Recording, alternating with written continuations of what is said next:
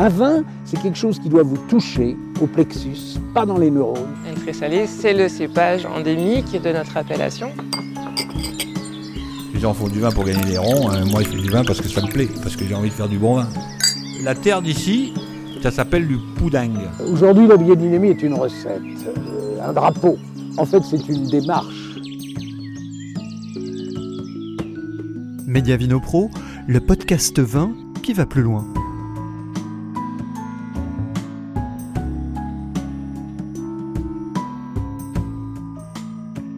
Franck Givaudin est installé sur ses vignes d'Irancy depuis maintenant 30 ans. Depuis l'année passée, il a officiellement lancé la conversion de son domaine à l'agriculture biologique, le fruit d'une réflexion et d'un cheminement personnel. Domaine Givaudin, sur la route du bio.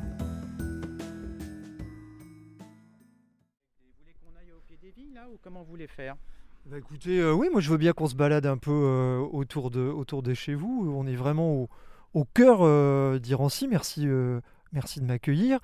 Vous êtes euh, local de l'étape? Alors euh, oui, on peut dire ça comme ça, oui, oui.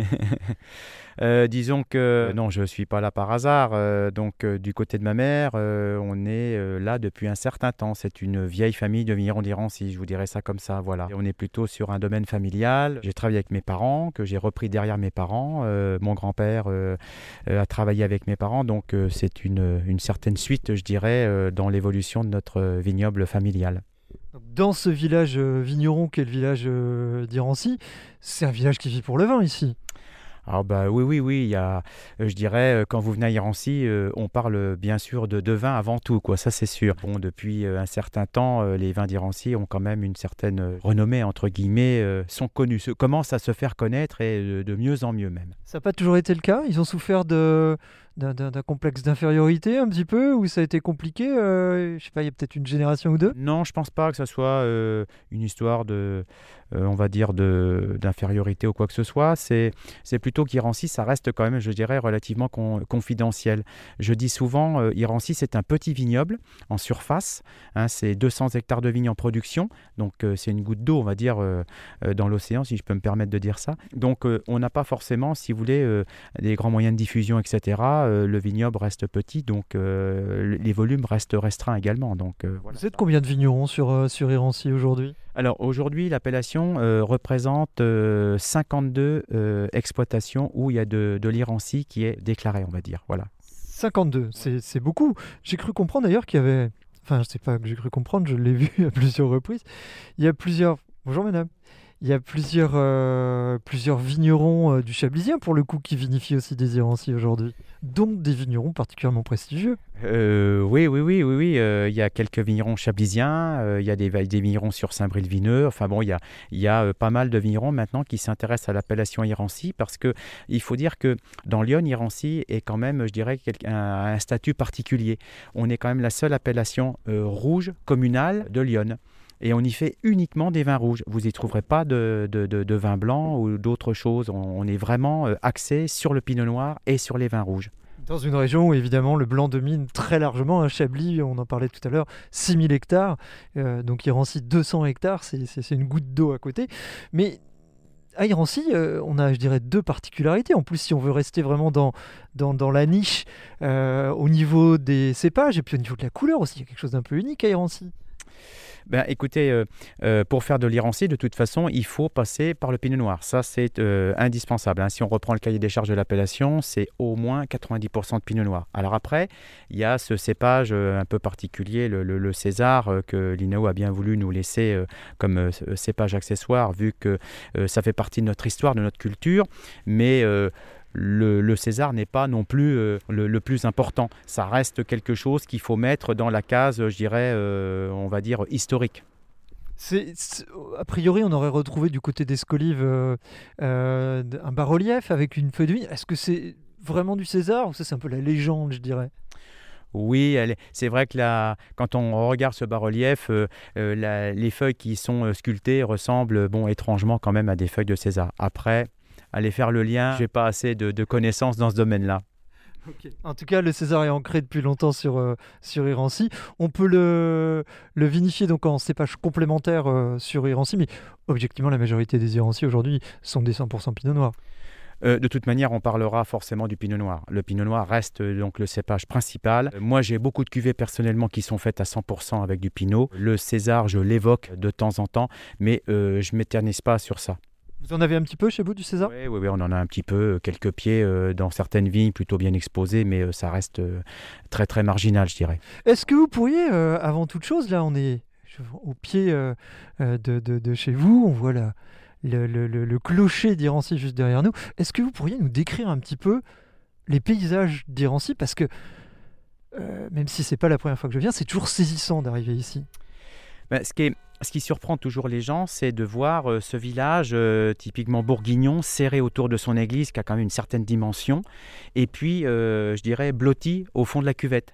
Et puis tout autour, comme on peut voir là, on a un amphithéâtre en coteaux, on va dire, hein, des coteaux, un amphithéâtre, et puis l'ensemble des vignes exposées, je dirais, sur ces coteaux. Après, à la lisière des coteaux, sur les, vous avez les plateaux. Et les plateaux, après, on est sur des terres agricoles. L'appellation s'arrête vraiment aux limites, on va dire, des crêtes, quoi, quelque part. Donc, Irancy, c'est vraiment une appellation de coteau 100%. Ah oui, oui, oui, oui, oui. Je, des vignes à plat, j'en connais pas beaucoup, hein, voire même pas du tout. Ça peut être euh, très pentu, visiblement, quand même, sur Irancy. Quand on, on est dans les lacets là, pour arriver dans, dans le village, euh, il y a de la pente un peu euh, à certains endroits. Oui, oui, il y a des vignes qui sont euh, plutôt bien exposées avec euh, des pentes assez importantes. Je pense par exemple aux vignes euh, qui sont situées sur le lieu dit le, Paradis. Le Paradis, c'est des vignes où vraiment il y a une pente qui est assez importante. On n'en est pas à travailler au chenillard, quand même. Non, non, non, ça reste encore accessible, euh, je dirais déjà à pied, bien entendu, pour les, les gens, euh, quand on, enfin pour les vignerons, euh, tous les gens qui travaillent, euh, je dirais, dans les vignes, euh, que ce soit la taille, les, travaux d'été, etc. Non, non, ça se fait encore euh, sans problème euh, en marchant, euh, c'est pas non plus euh, de l'escalade, hein, je vous rassure. Euh, même la mécanisation, euh, elle est plutôt, je dirais, euh, facile. On a des petites parcelles, on reste sur un vignoble qui est très concentré, qui est très morcelé. Hein, Il n'y a pas de remembrement ici, il n'y a jamais eu, et puis on n'en veut pas. On veut garder cette typicité, cette diversité de paysages. Vous pouvez voir, euh, il y a des vignes, mais il n'y a pas que des vignes. On préserve également, voyez, des, des sites qui ne sont pas en appellation Irancy et qui restent boisés euh, pour beaucoup de choses. Pour la biodiversité, pour, euh, on va dire, le ruissellement, euh, capter de l'eau, etc. Euh, Et puis, on a aussi, euh, vous voyez, encore quelques vestiges des vergers, hein, des cerisiers, parce qu'à Irancy, il y a eu ses heures de gloire avec ses cerises. Ça remonte à quand, ces- cette heure de gloire? C'était dans les années 70. Dans les années 70, euh, moi je me souviens, mes parents euh, cueillirent euh, beaucoup, beaucoup de cerises, même peut-être à une époque, les cerises avaient été largement représentées, peut-être au moins autant, autant que la, la viticulture, on va dire. Et puis au, fur et à mesure du temps, euh, je pense que les exploitations se sont euh, concentrées euh, sur la vigne. On est devenu des exploitations où on y travaille maintenant que la vigne et uniquement la vigne. On voit quand même euh, pas mal de cerisiers, là même de, devant nous, euh, à gauche, euh, il y en a encore des cerisiers sur. Oui, bien sûr, bien sûr. Il y a des gens qui, qui veulent à tout prix préserver, je dirais, cette, cette diversité de paysages. Moi, j'en fais partie. C'est aussi une, une partie de notre, notre histoire. hein. Donc ça, c'est important de, de- pouvoir se, souvenir de ces choses-là, que la cerise a existé, qu'elle a un passé qui a été plutôt glorieux il, y a une, il y a une quarantaine d'années maintenant. Vous parliez d'un climat, le paradis qui était assez euh, pentu. Est-ce à dire que sur Irancy, des climats, on en a plusieurs? Oui, oui, oui, tout à fait. Alors, ce qu'il faut savoir, euh, c'est que dans le décret d'appellation, il nous est autorisé de revendiquer donc euh, l'ensemble des lieux-dits qui y figurent. Alors, à savoir, il y a la possibilité de revendiquer 65 lieux-dits. Donc, c'est énorme, mais on constate que, on va dire, les climats qui sont mis en valeur sont bien souvent ceux qui sont les mieux exposés et qui sont censés donner donc euh, des vins avec euh, des particularités, euh, un terroir, une qualité, une couleur, comme on parlait tout à l'heure, je dirais plutôt exceptionnelle, on va dire ça comme ça. Donc ça va être les Maslow, Palotte, Pessiot, en gros, c'est ça? Oui, oui, ceux-là en font partie. hein. Euh, vous avez les coups du Moutier, euh, vous avez euh, la Bergère, je disais tout à l'heure le Paradis, vous avez Boudarde, Haute-Boudarde, et puis les Cailles, par exemple, font partie, et j'en oublie, hein, mais font partie des beaux lieux-dits sur Irancy qui sont, je dirais, régulièrement revendiqués, qui donnent des vins avec des caractéristiques particulières, et puis, je dirais, des vins de belle qualité. Vous me disiez tout à l'heure que vous faisiez partie du, de, de l'équipe du, du, du syndicat Irancy. On est en Bourgogne quand même, même si on est dans, dans, dans, dans l'Auxerrois. Est-ce qu'une euh, hiérarchisation euh, euh, type premier cru serait envisageable à terme sur, euh, sur Irancy avec tous ces climats déjà cadastrés où on a des, des- des spécificités? Est-ce que c'est quelque chose qui, dont on parle entre vignerons ou c'est quelque chose encore de, de nébuleux tout ça ou peut-être d'inenvisageable tout simplement? Non, euh, c'est des choses euh, qu'on a déjà évoquées, c'est des choses qui sont en réflexion. Je pense que euh, quand on parle de premier cru, après sur une appellation comme la nôtre, c'est un long travail, c'est un travail qui se mûrit, hein, on ne on prend pas ça à la légère, c'est une décision qui est très importante et ensuite c'est un dossier qui est très long à conduire. Donc je pense qu'il faut rester pour l'instant, je dirais, prudent. C'est pas quelque chose qui est infaisable, mais dans l'immédiat, je crois qu'il faut euh, laisser faire le temps et que les gens puissent s'y préparer et, que ce dossier-là, euh, si un jour il sort euh, à l'INAO, puisse être conduit de la plus belle des manières. Quoi. Il faut des énergies aussi pour porter un dossier comme ça. Il y en aurait aujourd'hui sur, sur Irancy? Il y a- de la jeunesse, il y a du sang neuf sur Irancy?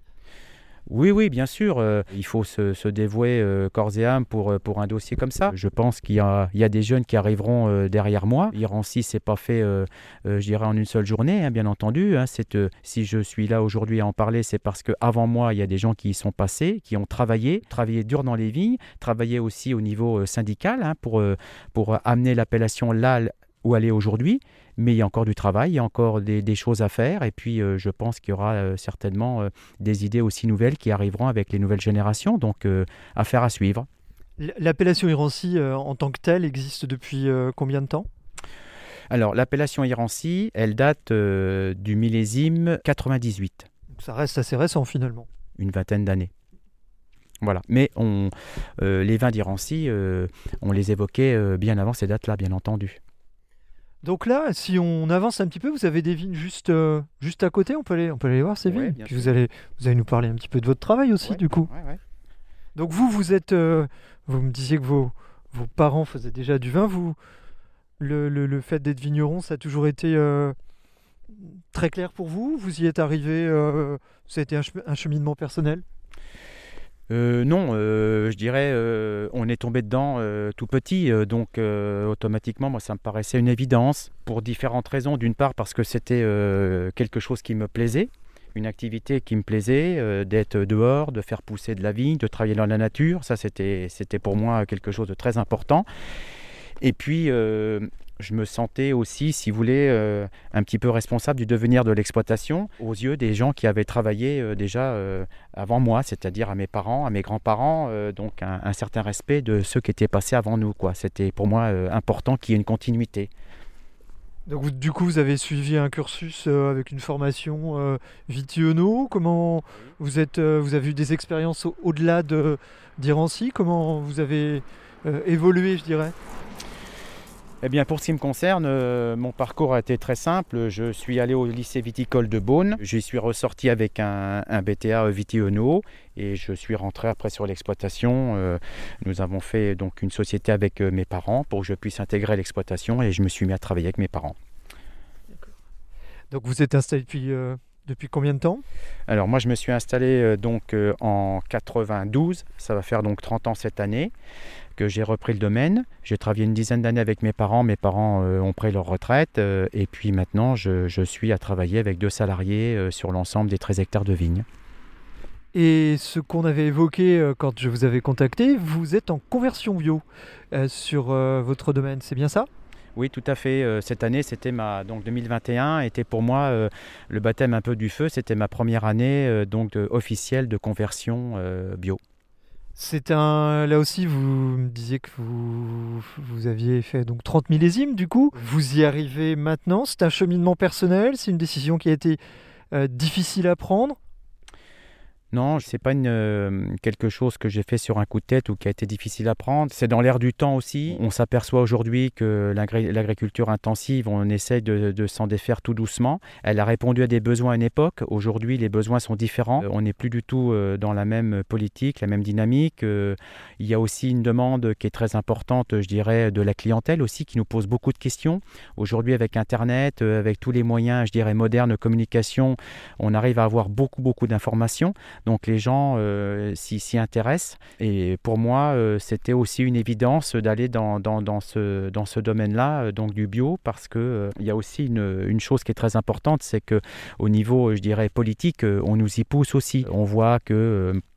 il y a beaucoup de produits qu'on retire maintenant euh, de la liste, on va dire, euh, des produits homologués qu'on peut se servir euh, dans notre pays. Il y a plein de choses qui sont faites dans ce sens-là pour réduire, on va dire, l'impact qu'on peut avoir sur le- l'environnement. Et pour moi, c'était important de pouvoir y participer. Et puis, c'est aussi, un, pour moi, surtout, je dirais, un nouveau challenge. C'est quelque chose qui va me permettre de travailler différemment, de- d'aborder un petit peu les méthodes de travail, que ce soit le, le travail du sol, que ce soit le travail de la vigne, après des vins, bien entendu, parce que ça va aller jusqu'au vin, hein, bien entendu. hein. Euh, donc, un petit peu différemment, euh, de, de, plus peut-être euh, reproduire systématiquement les choses qu'on faisait sans même réfléchir, sans rien. Aujourd'hui, euh, quand on, on part sur du bio, eh bien, on revient un petit peu à ce que faisaient nos, nos grands-parents, c'est-à-dire que leur travail était beaucoup basé sur l'observation, sur la connaissance des parcelles, euh, sur la connaissance de, la vigne. C'était des choses qui, étaient, euh, qui sont aujourd'hui euh, très très importantes à mon avis. Qui était au second plan euh, pendant trop longtemps peut-être?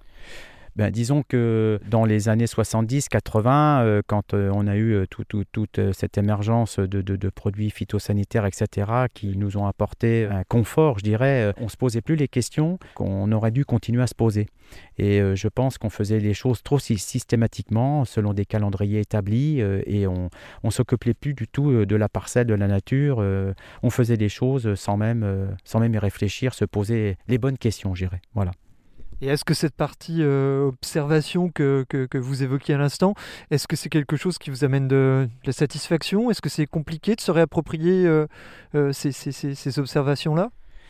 Non, non, non, c'est une remise en, question euh, tous les jours de, de- ce qu'on fait, de ce qu'on va faire. euh, c'est une organisation. euh, et puis je trouve ça beaucoup plus intéressant parce que plutôt que de, de- s'asseoir et puis de se dire voilà, on est tranquille, les choses vont se faire, tout est calé. là, non, non, rien n'est acquis. Bon, la météo a toujours une importance énorme, elle est prédominante dans notre métier. Le fait de, se dire qu'il faut se donner du mal, qu'il faut bien, bien observer justement cette météo qui, nous, qui va déterminer notre, notre travail, nos, nos agissements, que ce soit dans les, les méthodes de travail du sol, comme je disais, dans les applications qu'on peut avoir, dans tous les travaux de, de vigne qui sont faits à la main, les travaux, euh, la taille. En ce moment, on est en train de tailler la vigne, donc euh, on essaye de, de revenir à des choses douces, à respecter, à respecter nos terroirs, à respecter la vigne, le pied de vigne, les terrains, et puis après euh, les vins qui euh, peuvent sortir de ces vignes-là ou qui peuvent sortir de nos caves.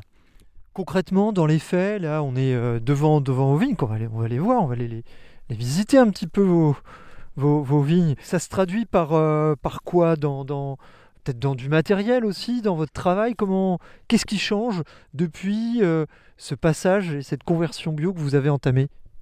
Pour expliquer un petit peu euh, mon, mon cheminement, euh, c'est des choses que je prépare depuis déjà un certain temps, euh, 6, 7, 8 ans. On passe pas, euh, je dirais, du- du- d'une agriculture intensive à une agriculture bio du jour au lendemain. C'est pas possible. Il faut habituer déjà la plante. hein, il faut, comme je disais tout à l'heure, il faut respecter la plante. Il faut connaître la- ses terrains et tout ça. Ensuite, c'est un investissement. Vraiment financier. important? Oui, c'est un investissement important parce que euh, c'est du, matériel hein, avant tout.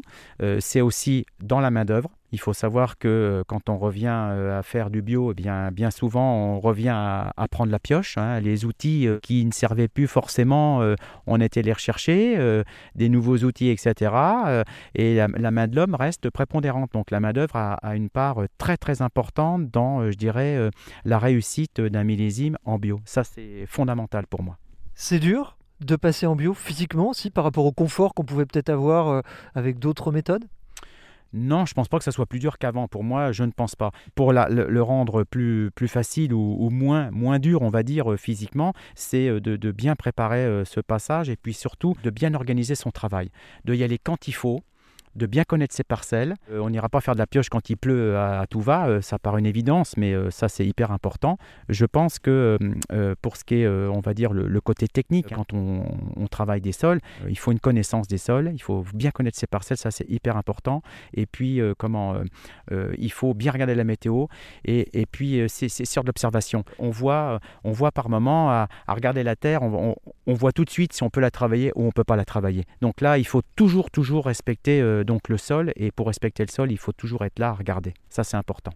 Le coût à l'hectare, le coût de production à l'hectare en bio ou en conventionnel, il y a une nette différence par rapport à, ce matériel, par rapport au, temps passé, peut-être aussi au, temps, au, passage plus fréquent. Vous l'avez chiffré ça à l'hectare, ce que ça représente en pourcentage de plus euh, par rapport à... Parce que je, je, doute que ce soit pourcentage en moins.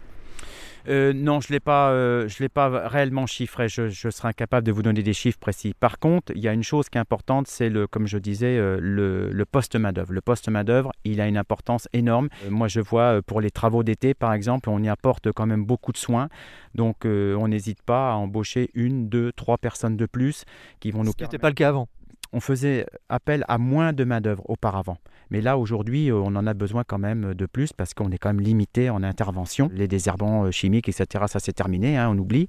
Donc on revient, à, comme je disais, à des méthodes plus douces et on revient à, travailler à la main des parcelles qu'on avait complètement arrêté de travailler. Ça, c'est clair. La vigne est traumatisée un petit peu de ces changements d'état, ce changement de méthode ou elle s'y retrouve assez rapidement? On parle souvent de baisse de rendement quand on est en transition comme ça.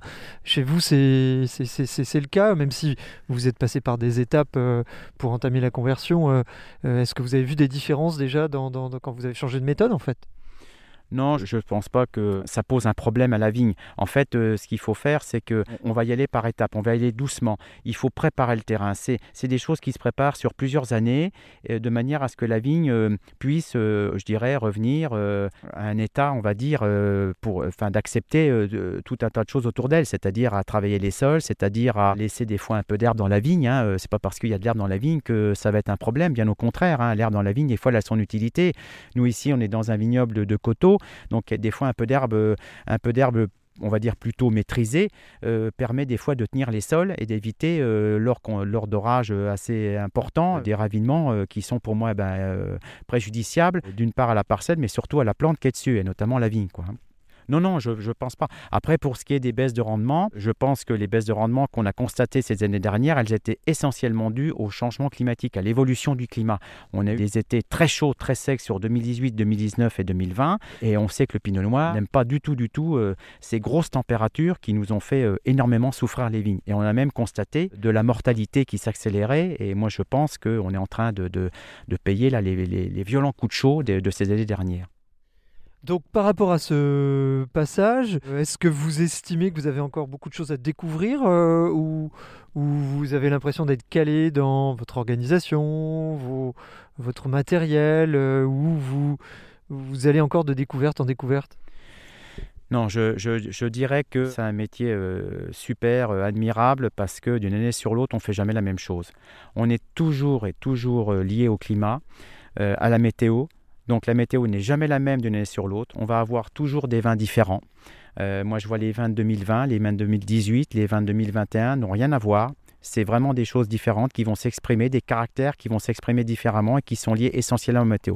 Donc la météo, elle est déterminante dans notre métier, que ce soit pour nos interventions, pour notre travail, pour la vie de la vigne et surtout après sur les vins. La météo ici, vous la subissez depuis quelques années quand même. Bah, la météo, euh, oui, elle nous a pas forcément épargné beaucoup, mais bon, euh, je dirais, euh, quand on fait ce métier-là, on sait à quoi s'en tenir, on s'engage quand même à subir les caprices de la météo, mais aussi à profiter de belles années, parce que des belles années, on en a eu aussi. Hein. moi, je pense à des années comme 2018, où on a fait beaucoup de vin et avec une qualité exceptionnelle, bien entendu. Là, sur ces, les, dix dernières années, bon, ça a été un peu compliqué, parce qu'on a vécu 2016, où on a eu, pareil, du gel très fort, qui nous a fait perdre beaucoup de récoltes, euh, de la grêle aussi, euh, qui nous a abîmé les vignes. Le dernier euh, coup de grâce, c'est 2021 avec le, le, gel du mois d'avril, qui a été très très fort, qui nous a fait perdre d'une part beaucoup de récoltes, mais on constate aussi une mortalité très importante parce que les vignes étaient reparties en activité. Hein. Il, y avait fait, il y avait fait une semaine incroyable fin mars avant que les gelées arrivent, donc tout était réveillé partout, la campagne se réveillait, les vignes repartaient en activité, et le gel de début avril nous a fait beaucoup beaucoup de dégâts. Et vous le disiez euh, encore euh, euh, dans, votre travail de taille aujourd'hui, ce gel a des conséquences. Oui, bien sûr. là, on a attaqué la taille depuis un bon mois et il y a des parcelles où c'est compliqué parce que le gel a été très fort et on constate bah, des difficultés à trouver des beaux bois on essaie de, faire avec ce qu'on a et puis euh, surtout de, préserver au maximum, euh, je dirais, euh, la vie du plan qu'on taille. Quoi, hein. voilà, c'est ça. Hein. en fait, c'est une, vision à long terme. là, c'est déterminant. La taille, cette année, elle sera déterminante de, bien choisir le, bois qui est costaud, qui va permettre à la vigne de redémarrer au printemps, de lui redonner la force nécessaire pour, je dirais, surmonter tout ce que la nature a pu lui faire subir durant l'année 2021. Parce que on parle du gel qui a été bon, catastrophique parce que les rendements se sont effondré à ce moment-là, on va dire, mais ça, ça on le savait euh, dès le départ. Mais après, euh, on a eu des soucis avec euh, beaucoup, beaucoup de pluviométrie dans le mois de juin et juillet, où le milieu s'y est mis, et on a eu aussi des attaques assez sévères de milieu. Oui, l'année a été horrible absolument partout.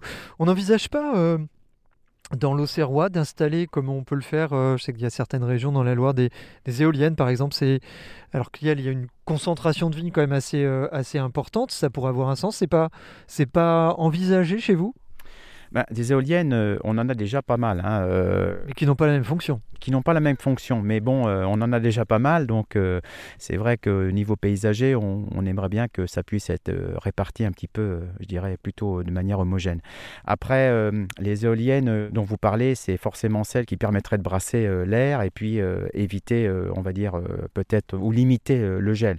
Bon, après, pour limiter le gel, on a quelques moyens. on voit aujourd'hui des gens qui s'équipent, par exemple, avec des fils chauffants où la baguette est attachée.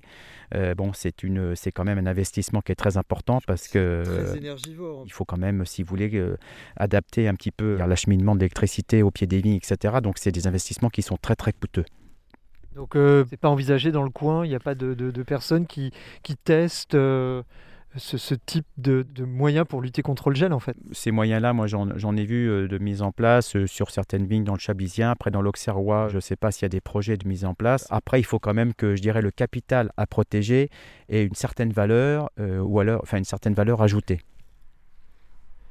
Par rapport à vos, et pour peut-être euh, ponctuer un petit peu ce chapitre du, bio, est-ce qu'il y a une dynamique sur ce type de culture à Irancy? Vous êtes nombreux, vous êtes de plus en plus nombreux, il y a des gens qui hésitent, des gens qui cheminent, comme vous, comment, comment ça se passe autour de cette approche? Ou c'est quelque chose d'un peu tabou euh, qu'on évoque peu? Non, non, non, non, non, non. Euh, on n'est plus considérés comme des marginaux. Loin de là. Euh, aujourd'hui, il y a une dynamique. Euh, il, y a, y a aussi quelque chose qui est important. Vous avez des nouvelles générations qui arrivent, hein, des jeunes qui arrivent, qui vont reprendre derrière leurs parents, ou même des jeunes qui vont reprendre carrément une exploitation dont ils ne sont pas forcément, je dirais, les, descendants. Donc aujourd'hui, je dirais des jeunes qui ont une vingtaine d'années, une trentaine d'années, c'est des jeunes qui ont grandi avec à l'esprit de, pouvoir protéger leur environnement, parce qu'on leur en parle tous les jours. On leur en parler à l'école, euh, dans ce qu'ils ont pu apprendre, etc. Donc ça, c'est important parce que euh, ces jeunes-là arrivent avec euh, la conviction que aujourd'hui, l'agriculture biologique est l'avenir éventuellement de la viticulture. Vous avez été aidé par des, collègues, des voisins par rapport à, ce passage? Oui, oui, bien sûr. Enfin, j'ai surtout demandé des conseils à mes voisins. Euh, j'ai mes voisins, donc euh, le domaine euh, Thierry Richoux, là, Gabin et Félix, je me suis rapproché d'eux et on a évoqué quelquefois des moyens de, de faire. j'ai regardé ce qu'ils faisaient. je me suis un petit peu inspiré de ces gens-là et d'autres, hein, bien entendu. Il n'y a pas que ces gens-là, mais bon, c'est mes voisins les plus proches, on s'entend bien. Vos, vos, vos, maisons se touchent quasi. Exactement, ouais. Mais on, on partage assez souvent avec Thierry un petit peu nos impressions sur l'année sur le travail, euh, sur la météo. Euh, euh, donc c'est intéressant, bien entendu, d'en parler. De toute façon, c'est pas quand on s'engage dans cette démarche-là, c'est pas une démarche que, où on va rester tout seul dans son coin. là, c'est la grande erreur. Non, non, c'est de justement, c'est de pouvoir partager ce qu'on fait, d'écouter les autres, parce que toutes les idées sont pas dans la même tête, et bien souvent, ça nous apporte bien des solutions à nos problèmes. Est-ce que vous auriez un ou deux vins à me faire goûter euh, de chez vous avant que je change de direction? Oh, ben ça, on peut, hein. C'est pas un problème. Très bien, donc vous, vous avez encore beaucoup de boulot, euh, le- la, la taille vous Bah là, jusqu'à ouais, quand ouais, euh, là on, on commence. hein, la taille, euh, la taille, elle débute. euh, on a commencé il y a à peu près un mois. donc là, c'est pareil. maintenant, si vous voulez, on n'y va pas comme des, des furieux. On essaye de, de choisir nos journées. Bon, quand il y a une belle journée, c'est toujours plus agréable. Quand il pleut, on essaie de, de, je dirais, de varier les plaisirs. C'est-à-dire que quand il pleut, bah, c'est pas forcément agréable. Donc, euh, on essaie de travailler à la cave. Euh, bon, nous, euh, on, arrive à, s'organiser de manière à éviter tous, les, tous les moments un peu désagréables quand il fait pas beau. Donc on a du, boulot à la cave. Le fait qu'on va jusqu'au bout, je dirais, de, du processus, c'est-à-dire qu'on on- plante notre vigne, on l'édifie, on récolte la vendange, on fait les vins, on élève les vins, on les met en bouteille. Donc ça nous fait quand même pas mal d'opérations, pas mal de boulot et, ça nous permet d'organiser euh, donc euh, tous ces travaux-là en fonction de la météo. Voilà. Objectivement, c'est une, euh, une période que vous appréhendez, que vous trouvez dure ou que vous avez une forme de plaisir à- dans la taille ou ça reste quand même quelque chose de très contraignant? Non, c'est un des travaux euh, que moi personnellement euh, que j'aime bien parce que je, je trouve qu'il il a son importance bien entendu parce que le, le choix des bois euh, qu'on va, qu'on va euh, prendre, il a deux intérêts. Le premier c'est de, de- de pérenniser la plante, hein, ça c'est très important, hein, c'est-à-dire qu'elle puisse repousser d'une année sur l'autre et puis l'autre après bah, ça va être de produire un minimum de raisin pour qu'on fasse un peu de vin quand même quoi. hein. Ça, c'est hyper important. Ce qui est intéressant, c'est que le, enfin, la taille, je dirais, c'est quelque chose qui se déroule sur tout l'hiver. Donc, c'est un travail euh, qui est euh, plutôt facile à gérer. Euh, après, quand on parle des travaux d'été, hein, les travaux des bourgeonnages, les, les travaux de relevage, d'accolage, euh, donc là, euh, ça se fait sur la période bien souvent du mois de juin, hein, juillet. Par contre, quand il fait relativement euh, chaud, etc., et que la végétation pousse vite, là, c'est plus délicat. Il faut quand même être bien organisé, il faut avoir du personnel, on va dire, en, en conséquence, de manière à ne pas se laisser déborder. C'est plus difficile à gérer, pour moi. Allez, on retourne chez vous? Bien sûr.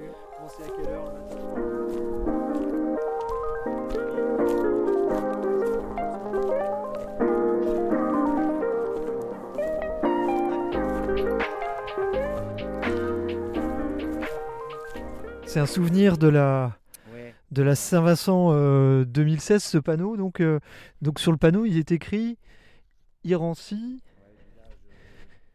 Irancy 1930, l'esprit d'un village vigneron. Parce qu'il s'est passé quelque chose en 1930 à Irancy en particulier? Non, pas en particulier, mais le thème qui avait été choisi, c'était de, de parler des années 30, euh, parce qu'à Irancy, dans ces années-là, il y avait 65 vignerons. 65 familles de vignerons. Donc euh, pour le village, c'était relativement important. Aujourd'hui, on n'est plus que 11 familles de vignerons à Irancy. Donc il y a beaucoup de, de- de vignerons qui font des vins d'Irancy qui ne sont pas d'Irancy. Oui, oui, il maintenant, il y a, quand même pas mal de vignerons euh, de, l'extérieur, on va dire, euh, d'Irancy, euh, qui, qui font des, vins d'Irancy. hein. Comme on en parlait tout à l'heure, vous allez trouver des vignerons de Chablis maintenant qui s'intéressent à notre appellation. Vous avez des vignerons sur Saint-Brévineux, sur Saint-Cyr. je disais, donc aujourd'hui, ça représente 52 déclarations de récolte. On reste presque dans les 65 familles finalement, mais avec beaucoup de, gens de l'extérieur finalement, ou de vignerons euh, qui ne sont pas d'ici. Euh, oui, oui, oui. On retrouve un peu les chiffres qu'on a connus en 1930, sauf que euh, les chiffres de 1930 étaient essentiellement axés sur Irancy. C'était essentiellement des vignerons, enfin une totalité même de vignerons qui habitaient, des familles qui habitaient à Irancy et qui travaillaient donc dans leurs vignes à Irancy. C'est un peu une enclave Irancy. Il n'y a pas un côté très militant, je crois, sur Irancy, euh, dans la culture euh, de, ce village?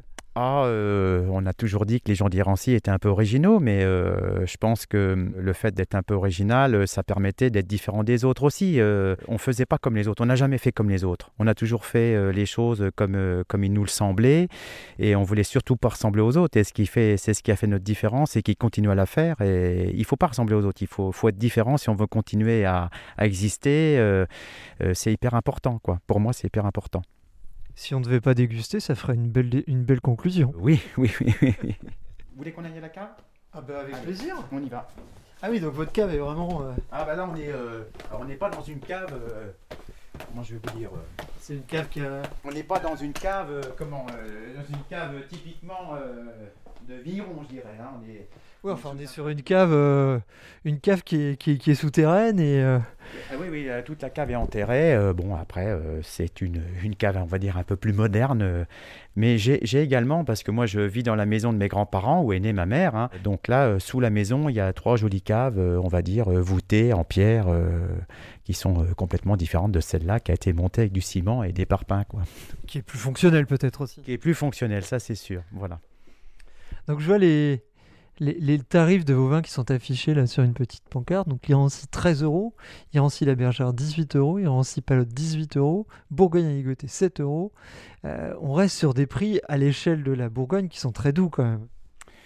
Oui, on est encore dans, nous, on est dans une région où il y a une diversité de vins que je trouve magnifique. Il y a des très très belles choses de fait, hein, qu'on soit sur des vins blancs, des vins rouges. euh, J'ai l'occasion euh, de goûter euh, assez régulièrement, je dirais, des vins qui sont faits par des confrères. Et il y a vraiment vraiment des belles choses et à des prix plutôt raisonnables.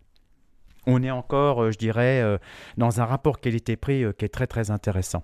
Là, ici, on est uniquement dans le lieu de stockage. La mise en bouteille se fait dans le bâtiment à côté de la maison. On redescend donc les, casiers euh, à la cave ici et on va conditionner les bouteilles étiquetées, euh, capsulées, euh, mises en carton. Les cartons, enfin les, les bouteilles étiquetées, cartonnées, repartent, on va dire, d'ici, donc chez nos clients. Rassurez-moi, vous avez un monte charge? Euh, oui, oui, oui, oui, on a un monte charge, oui, oui, oui, oui. Oui, oui, on a, on a pu mettre un monte charge parce que euh, on est plutôt dans une, construc- une construction moderne, euh, donc ça nous a facilité le, le travail. Voilà, je vais vous faire goûter, on, on va goûter un Irancy 2019, hein, c'est des vins qu'on vend actuellement.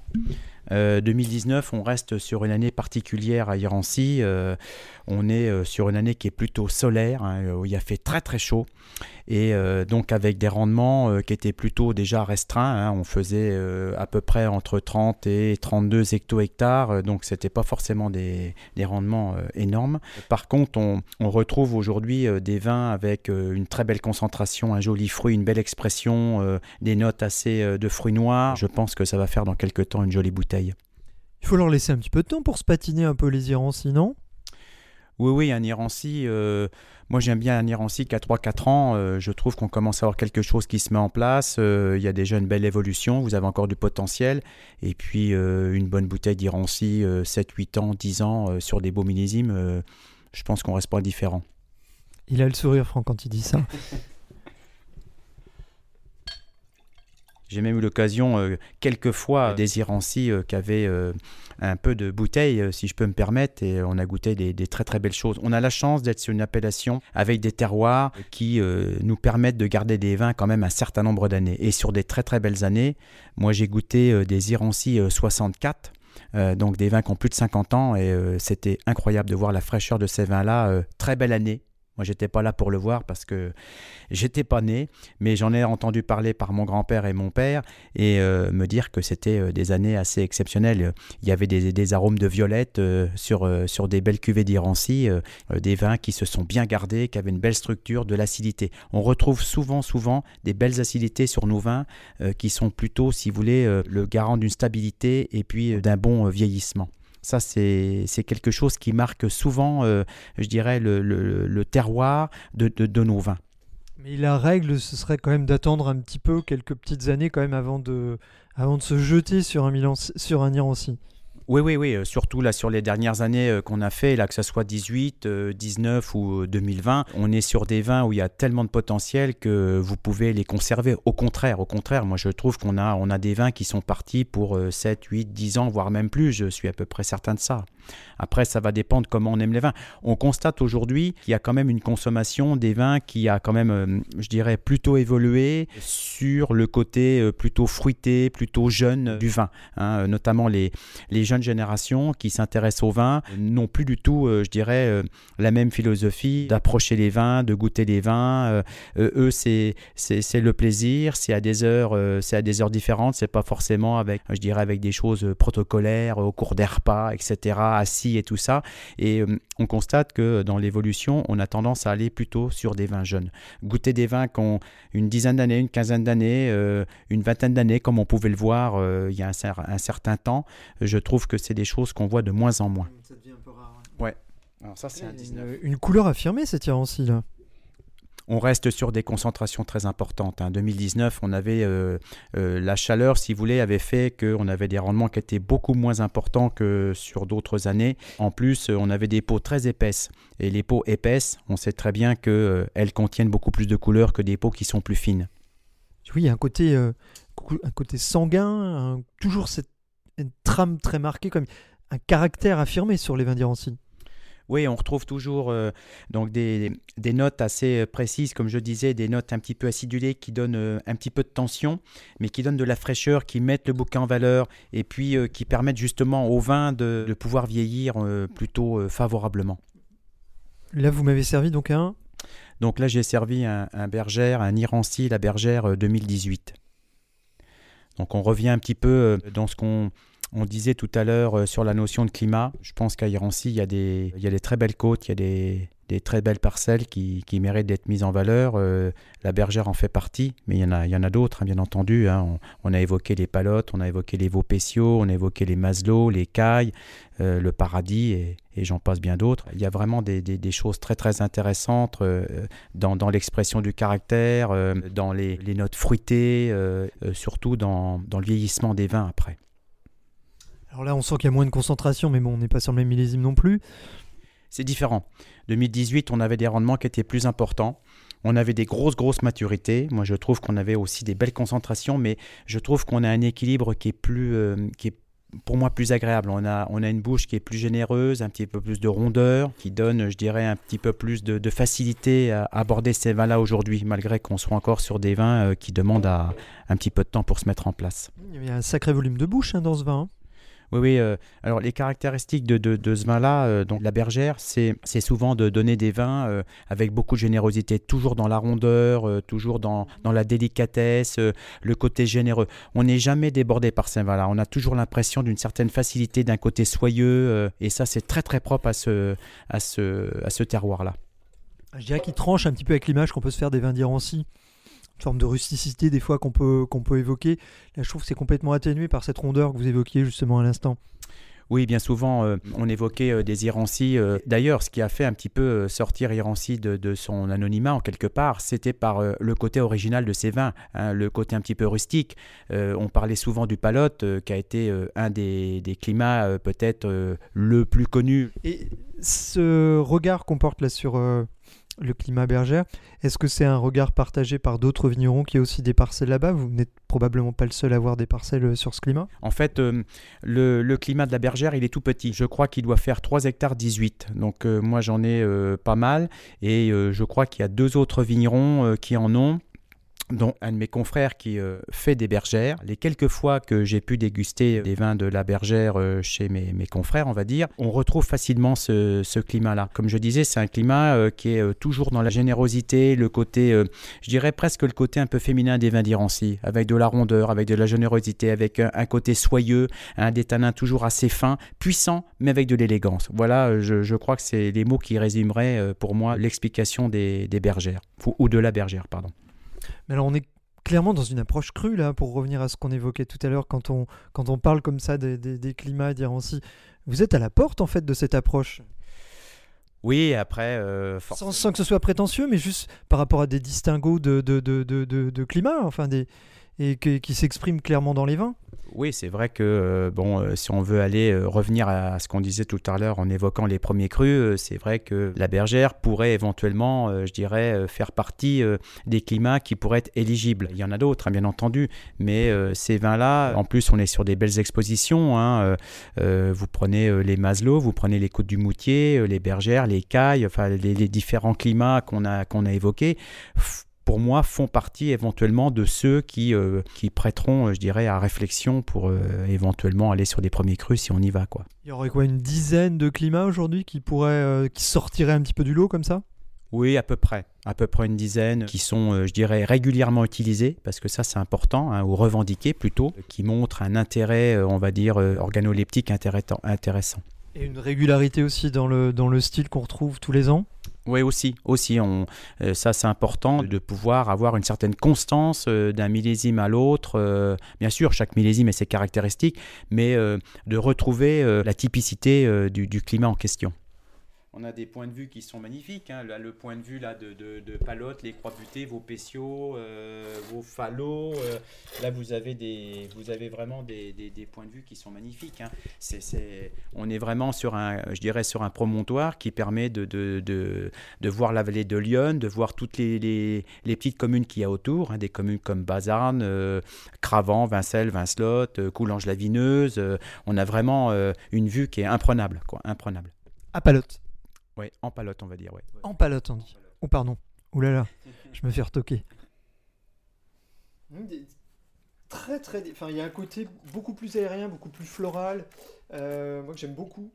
Et beaucoup c'est- plus accessible. C'est un côté. euh, non, puis ça, je trouve que ça. C'est un côté très équilibré. euh, on retrouve des petites notes acidulées qui sont euh, vraiment le, le reflet des terroirs, euh, des terroirs d'Irancy. hein, ça, ça, on n'en sort pas. Mais qui donnent de la fraîcheur, qui donnent de l'élégance, hein, qui mettent le bouquet en valeur. Ça, c'est important. Après, sur le, le 19 qu'on a goûté, je, trouve qu'on commence à avoir un petit peu des notes, des notes épicées, un peu poivrées aussi, qui commencent un petit peu à se mettre en place. Mais on reste quand même dans, une, domi- une dominante d'arômes, euh, ce qu'on appelle des arômes solaires. hein. On retrouve le côté assez, chaud euh, de, l'été, hein, parce qu'il y a fait des températures très très élevées en, en 2019, hein, avec euh, très peu d'eau, voire même pas du tout. Et on retrouve des vins avec quand même une, très très belle concentration. Vous êtes content de pouvoir proposer trois Irancy euh, différents, je dirais? Dans votre métier de vigneron, ça, c'est une satisfaction de ne pas avoir un seul vin, point à la ligne, et de jouer justement sur ces, ces nuances. On a une époque euh, où on ne se posait pas autant de questions qu'aujourd'hui et on avait bien souvent qu'un seul vin à présenter, avec euh, quelquefois une ou deux années, on va dire, euh, de disponibilité. Alors qu'aujourd'hui, euh, on voit, euh, pour euh, retenir un petit peu, je dirais, l'intérêt de nos clients et puis surtout pour apporter une certaine diversité et un intéressement à nos vins et puis à la dégustation, quand vous avez plusieurs vins, donc par exemple un Irancy, je dirais tout à fait traditionnel, et puis après la mise en valeur de quelques climats, ça permet d'avoir une diversité, ça permet de, de capter un petit peu l'intérêt des gens, de, de retenir un peu leur attention, et puis surtout de leur permettre d'avoir un choix euh, beaucoup plus large. Et ça, c'est important, je pense. C'est important. Est-ce que vous pensez que votre approche en bio doit permettre de renforcer ces nuances? Alors moi aujourd'hui, euh, j'ai compris que euh, la diversité de vins apporte quand même, si vous voulez, euh, on arrive à avoir un panel de clients après assez large. Euh, donc là, ce que je suis en train de, de faire, enfin de mettre en place, parce que ça va mettre un petit peu de temps quand même, c'est aussi quelque chose qui va se mettre tout doucement en place, certainement pour, dans les années qui vont venir. Là, je suis dans la, la refonte de ma, ma cuverie de vinification. Donc toutes les, les vieilles cuves ciment qu'on avait, euh, qui nous apportaient satisfaction jusqu'à maintenant, on va éliminer tout ça. J'ai repensé la, la cuverie de vinification avec a- des volumes adaptés qui vont nous permettre de travailler vraiment euh, sur des cuvées précises, hein, sur des, beaux irancis euh, génériques, euh, sur la mise en valeur de certains climats. On va continuer à mettre d'autres climats en valeur, peut-être même à la demande de certains clients, essayer de, faire un petit peu des cuvées un petit peu plus personnalisées, et notamment je pense à des, clients professionnels, hein, que ce soit sur l'export, que ce soit éventuellement sur des grossistes, des cavistes, des choses comme ça. Donc ça va nous apporter forcément une diversité de vins, ça va mettre notre terroir en valeur, ça c'est important, hein, de bien rester euh, sur ce terroir, peut-être aussi euh, nous permettre de donner une certaine valeur à nos vins pour continuer justement euh, ce travail de- d'évolution de, de- de- de nos exploitations, quoi, hein, tout simplement. Beau programme? Oui, oui, beau, beau, beau programme, ouais, effectivement. Ouais. Mais enfin bon, euh, je trouve que c'est bien d'être ambitieux dans ce métier-là parce qu'il y a tellement de choses à faire que. euh, alors tout se fait pas euh, comme ça d'un clic de doigt. hein, c'est bien souvent plusieurs générations qui se succèdent, qui vont permettre d'arriver à quelque chose après euh, qui va être, euh, qui sera intéressant, quoi. hein. Il y a encore du travail. J'ai encore, des idées. on va y aller gentiment. on va prendre le temps de, de- bien réfléchir, de bien travailler. J'ai aussi un projet euh, qui me tient à cœur, c'est euh, de trouver, de, remettre en place un bâtiment pour, euh, je dirais, avoir de la place pour l'évolution des vins, pour le- l'élevage des vins. Oui, merci. Et donc là, pareil, on, commence déjà à avoir une cave à fût euh, qui est déjà bien garnie, mais j'aimerais pouvoir augmenter ce, volume d'élevage en bois parce que l'inox, c'est bien, mais L'inox, c'est trop, euh, je dirais, ça convient pas au vin rouge. C'est trop étanche et euh, ça, ça emprisonne les vins, si vous voulez. Alors que dans le bois, le bois euh, permet cette, cette oxydation ménagée, si vous voulez, permet d'amener, on va dire, au bout de, de 12, 18, 24 mois, suivant le, le temps d'élevage que vous êtes donné sur des, des, des cuvées, on va dire, précises, nous permet justement d'amener les vins à un certain niveau de maturité. Et je trouve que c'est intéressant. Parce que là, aujourd'hui, vos vins, vous les, vos irancis, pour rester sur la thématique, vous les travaillez comment? Alors, pour ce qui concerne les, cuvées d'Irancy, on va dire euh, génériques, classiques, là, on est plutôt sur à peu près 50-50, c'est-à-dire que euh, 50% de, de la cuvée euh, est élevée euh, sous bois et euh, 50% reste en cuve. Bon, c'est un choix euh, qui est intéressant parce que la partie fût va nous apporter justement cette certaine rondeur, cette certaine maturité. Et puis euh, la partie, euh, on va dire, cuve va, je dirais, garder beaucoup de fraîcheur. On va être sur un côté très fruité, très agréable, très frais. Après, pour ce qui est des climats, pour les palottes et la bergère, là, on est par contre sur du bois. On part, on va dire, euh, derrière la. Et Euh, Pas vinification, hein, vinification, donc euh, je dirais, bon là, euh, cuve ouverte, etc. Mais après, derrière la, la décuvaison, généralement les vins vont rester à peu près trois semaines, un mois en cuve de manière à ce qu'ils se débourbent naturellement. hein, parce qu'on descend jamais des vins pleins de lit en fût, hein, ça c'est des choses qu'il ne faut pas faire parce que vous allez comater vos fûts. Euh, donc une fois que les vins sont plutôt clairs, on les descend par gravité en fût et là on est parti entre 12 et 15 mois d'élevage en fût. Ensuite, on va rassembler la cuvée de manière à avoir quelque chose qui est homogène.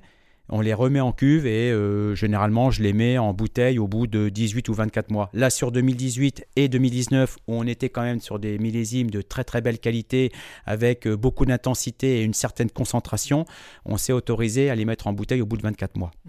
Les bergères 2018 que nous goûtons actuellement ont été mis au mois d'octobre 2020 en bouteille. Dans vos pratiques, vous travaillez comment euh, Avec des intrants, sans intrants euh, Sur le, soufre, etc. Comment vous procédez? Pour ce qui concerne donc euh, tous les tous nos vins rouges, hein, tous nos irancis, donc moi je, je suis attaché donc à, comme je disais à mon terroir et là je travaille avec les levures indigènes. Alors ça nous pose quelques problèmes, notamment sur les années chaudes comme 18, 19 et 20 où on a eu euh, quand même des difficultés pour les, les vinifications. Mais je, je ne veux pas euh, mettre de, de levure sélectionnée euh, dans mes cuvées parce que je n'ai pas trop envie que ça modifie, si vous voulez, le, le caractère des vins et la typicité des vins. Donc on reste sur des levures indigènes. Après, au niveau de l'élevage, toutes les cuvées qui vont descendre en pièces, on fait malo en fût. Donc là, les vins, on n'y touche pas. Euh, une fois que la malo- on contrôle les malots, une fois que la malo est faite, on continue l'élevage, on ne remet pas de soufre, on laisse les vins comme ça, on fait des houillages euh, toutes les semaines, hein, on nettoie bien nos bondes et tout ça, on fait attention que ça soit propre, euh, que les fûts soient toujours bien pleins, ça c'est important. Et euh, donc là, les vins, on n'y touche pas jusqu'à temps qu'on puisse les, euh, comment, les soutirer, les assembler. Et là, on mettra une petite dose de soufre euh, qui sera, euh, je dirais, euh, plus que raisonnable pour quand même éviter. De quel ordre Généralement, euh, on, on reste autour de 25 mg de SO2 libre, euh, qui est la partie, on va dire, active de ce qu'on met dans, dans- dans les vins. Quoi. Oui, Donc c'est des doses euh, homéopathiques, on va dire. On essaie de rester sur des doses très limitées. ouais. Alors moi, ce que je fais après, j'essaie aussi de, de préserver un petit peu de gaz carbonique qui nous permet de garder un peu de fraîcheur. Alors bon, euh, il faut pas que ça pétille non plus forcément, mais on garde toujours, on fait, je fais toujours très attention avant la mise en bouteille à la quantité de gaz carbonique qui reste dans les vins parce que je trouve que le gaz carbonique apporte de la fraîcheur, euh, met le bouquet aussi en valeur et euh, ça permet aussi de diminuer les, les doses de, de SO2. Eh ben super tout ça. Bah écoutez, euh, je vais peut-être vous laisser à vos moutons. On en aura peut-être euh, euh, des moutons euh, qui nous permettront peut-être un jour de, de- de- d'entretenir nos, nos, comment, nos vignes, hein, dans les contours de vignes avec tout ça, pourquoi pas. Oh, bah écoutez, c'était sympa. Eh ben, à moi de bosser maintenant. hein. C'était sympa. Eh ben, merci beaucoup euh, du temps que. Mais je vous je vous en prie, je vous en prie, c'était un Et puis, plaisir. peut-être à très bientôt pour que je prenne. Et pour aller à Palotte, du coup, Ah bah alors, faut repartir par là? En fait, non, non, non. En fait, là, vous descendez, bon, le chemin, vous reprenez Ouais. euh, à droite. Euh, voyez là où les, les feux, là, le- en face, là, le fourgon là qu'on voit Ouais. là. Vous reprenez la promenade, là, donc euh, vous arrivez au carrefour, vous prenez à gauche, vous montez la promenade, vous allez faire à peu près 200 mètres, et puis ensuite vous reprenez à gauche, donc la voie de Travant, vous montez dans les, euh, Par la, la- la lisière, et Palotte est par là. Allez, merci du temps que Ben, je vous en accordé, prie. puis, euh, Je vous en prie. Eh bien, entendu, avec plaisir. Allez, au revoir. Merci. Domaine Givaudan, sur la route du bio. C'était un reportage de Fabrice Tessier, mixage Mike. Ce podcast est disponible à la réécoute sur les plateformes Spotify, Deezer et Apple Podcast.